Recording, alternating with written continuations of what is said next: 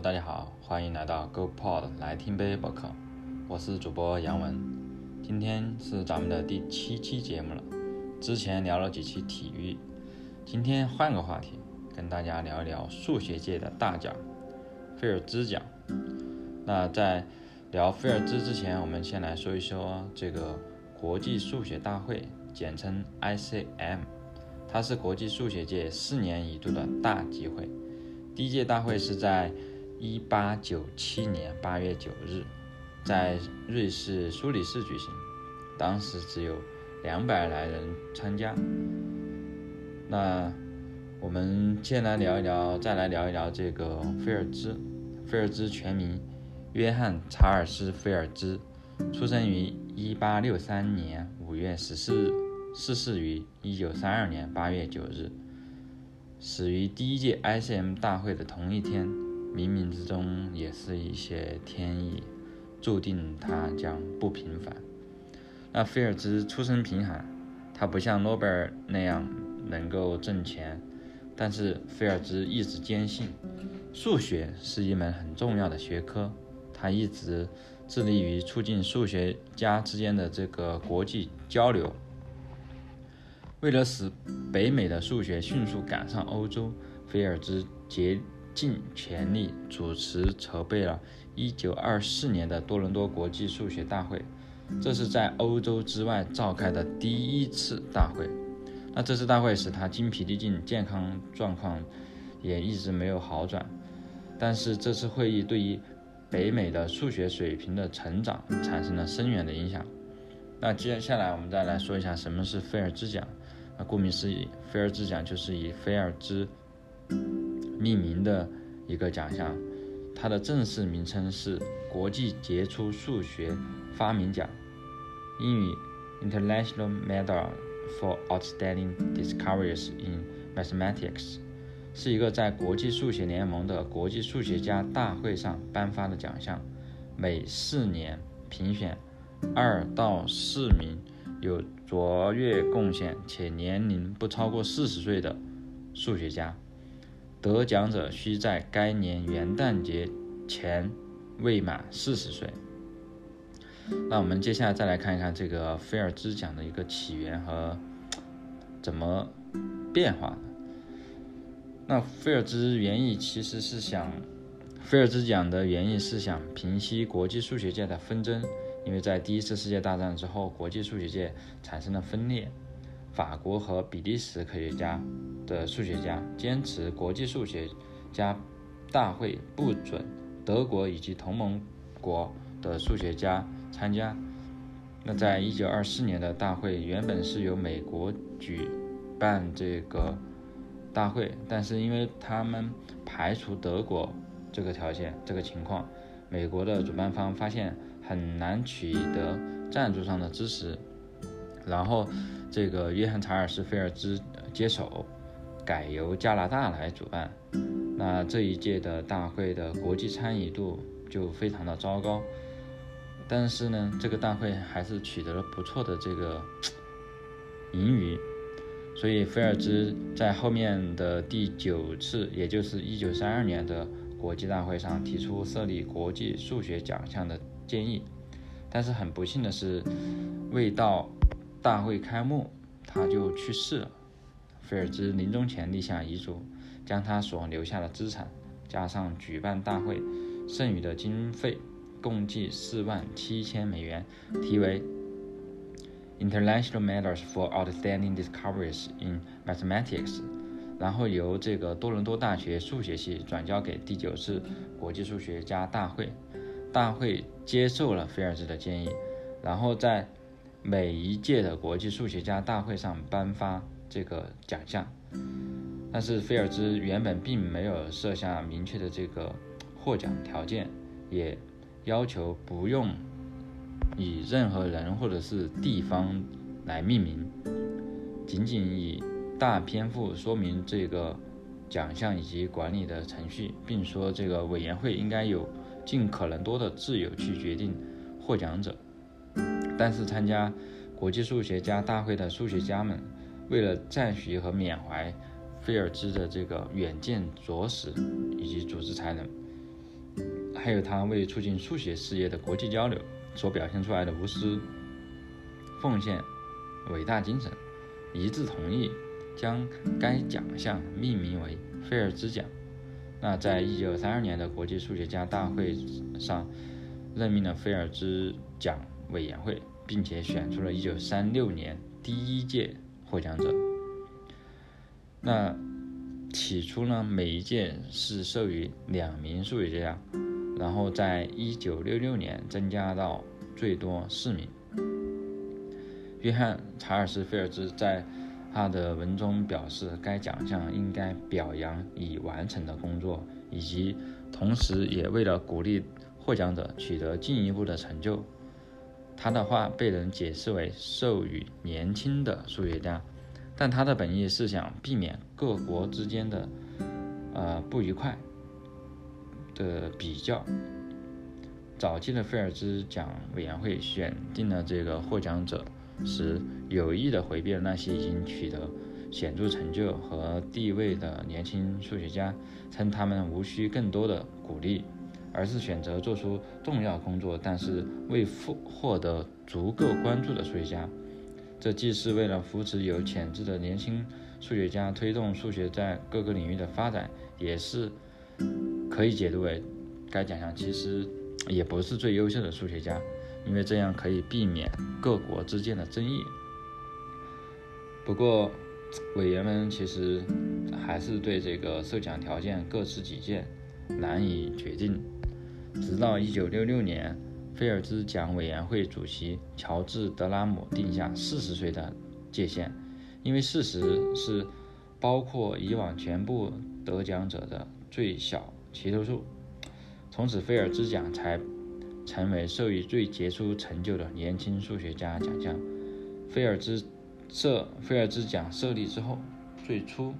无人将之比作诺贝尔奖。然而，1966年的获奖者之一斯蒂芬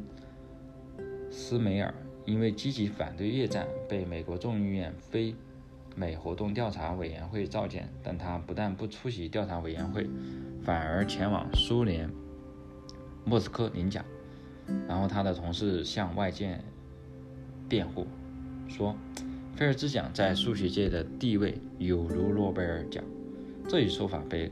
当时的各大新闻媒体反复的引用，然后创造出了菲尔兹奖是数学界的诺贝尔奖。至于在这个近些年，二零零三年开始颁发了这个阿尔贝奖，则是直接按照诺贝尔奖而设立的这个数学奖，它的奖金非常丰厚，达到一百万美元。那下面我们再来看一看这个菲尔兹奖的这个奖章设计。那奖章呢是由加拿大雕塑家罗伯特·泰特·麦肯齐设计，按照菲尔兹的想法，为显出。奖章的国际性而使用了拉丁文以及希腊文。正面有古希腊科学家阿基米德右侧头像，在头像旁侧刻头像旁刻上了希腊文阿基米德，又刻上了作者的名字的缩写，叫 RTM。在设计年份的罗马数字。M C N X X X I I I，那这个是罗马表示，那就是一九三三年。还有一句拉丁文，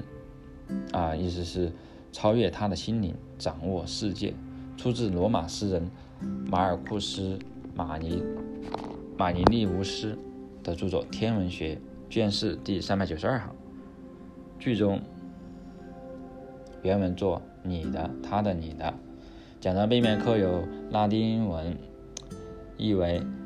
举迹自全球的数学家为了杰出著作颁发。背景前方为月桂花树枝，是古代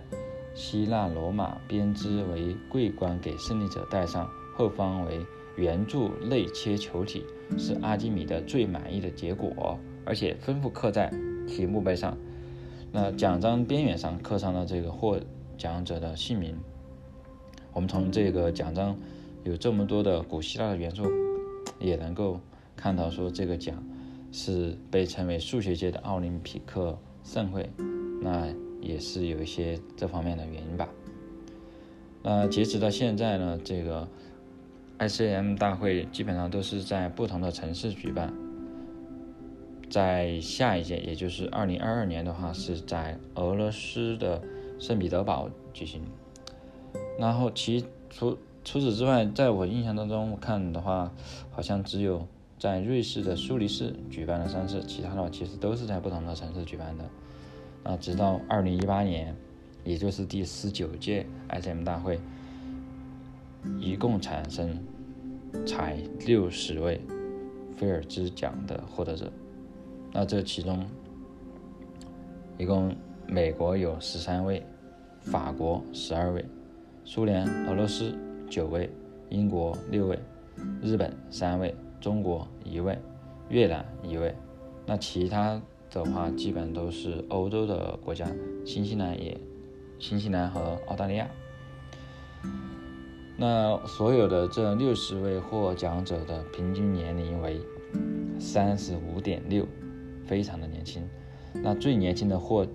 奖者是法国的数学家让·皮埃尔·塞尔，